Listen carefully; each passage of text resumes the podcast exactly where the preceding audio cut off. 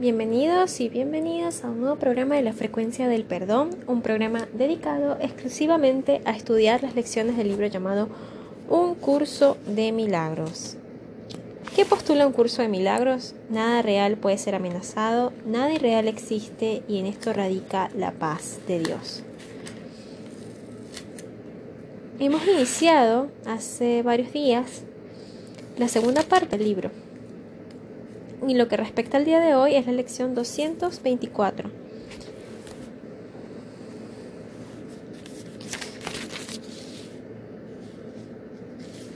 Pero antes vamos a hacer una lectura de la idea central, porque durante 10 lecciones y en esta nueva etapa ya las palabras no, no es que importen tanto.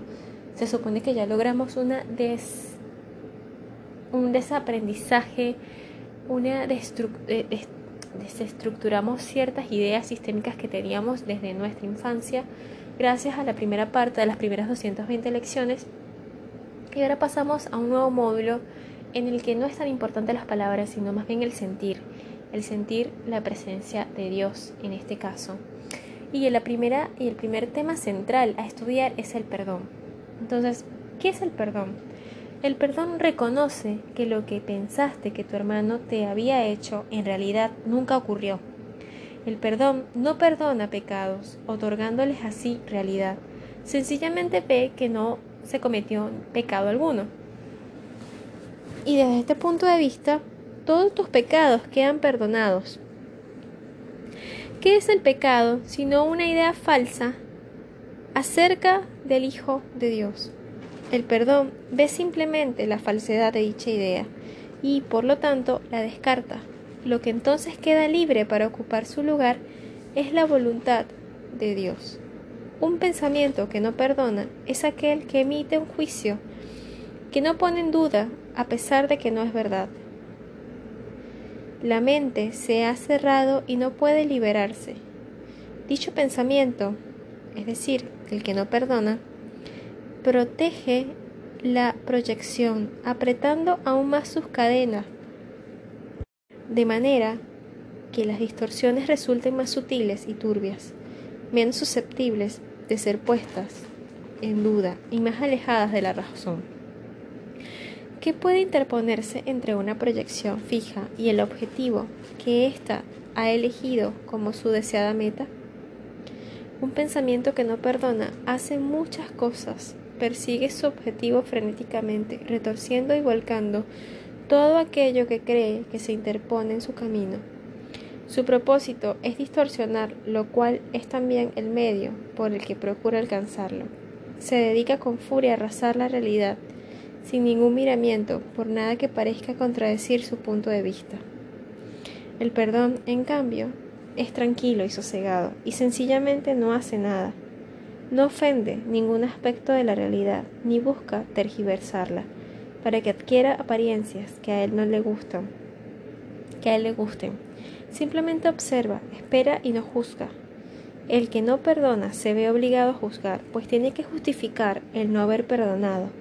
Pero aquel que ha de perdonarse a sí mismo debe aprender a darle la bienvenida a la verdad exactamente como ésta es. No hagas nada, pues, y deja que el perdón te muestre lo que debes hacer por medio de aquel que es tu guía, tu salvador y protector, quien lleno de esperanza está seguro de que finalmente triunfarás. Él ya te ha perdonado, pues esa es la función que Dios le encomendó. Ahora, tú debes compartir su función y perdonar a aquel que Él ha salvado, cuya inocencia Él ve y a quien honra como el Hijo de Dios. Por ello, la lección del día de hoy es la lección 224. Dios es mi Padre y Él ama a su Hijo.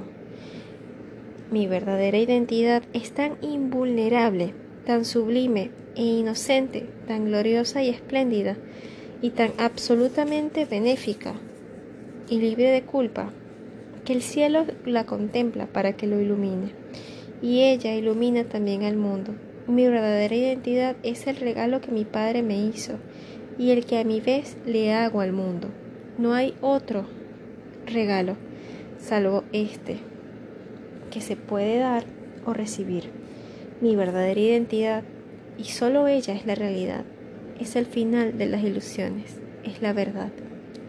Oh Padre, mi nombre todavía te es conocido.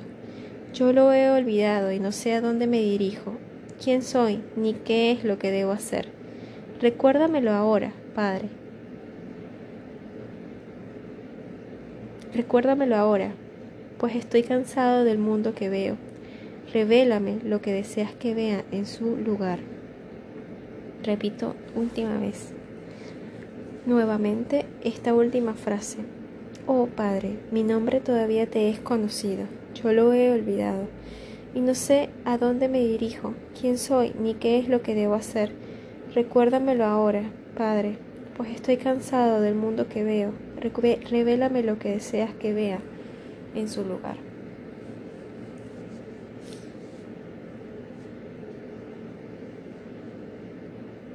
Esta fue la lección del día.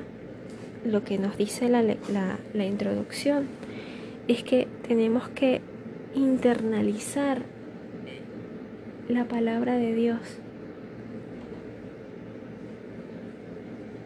Debemos dejar de buscar interpretaciones, de buscar la manera de explicar por qué o cómo ocurren ciertas cosas.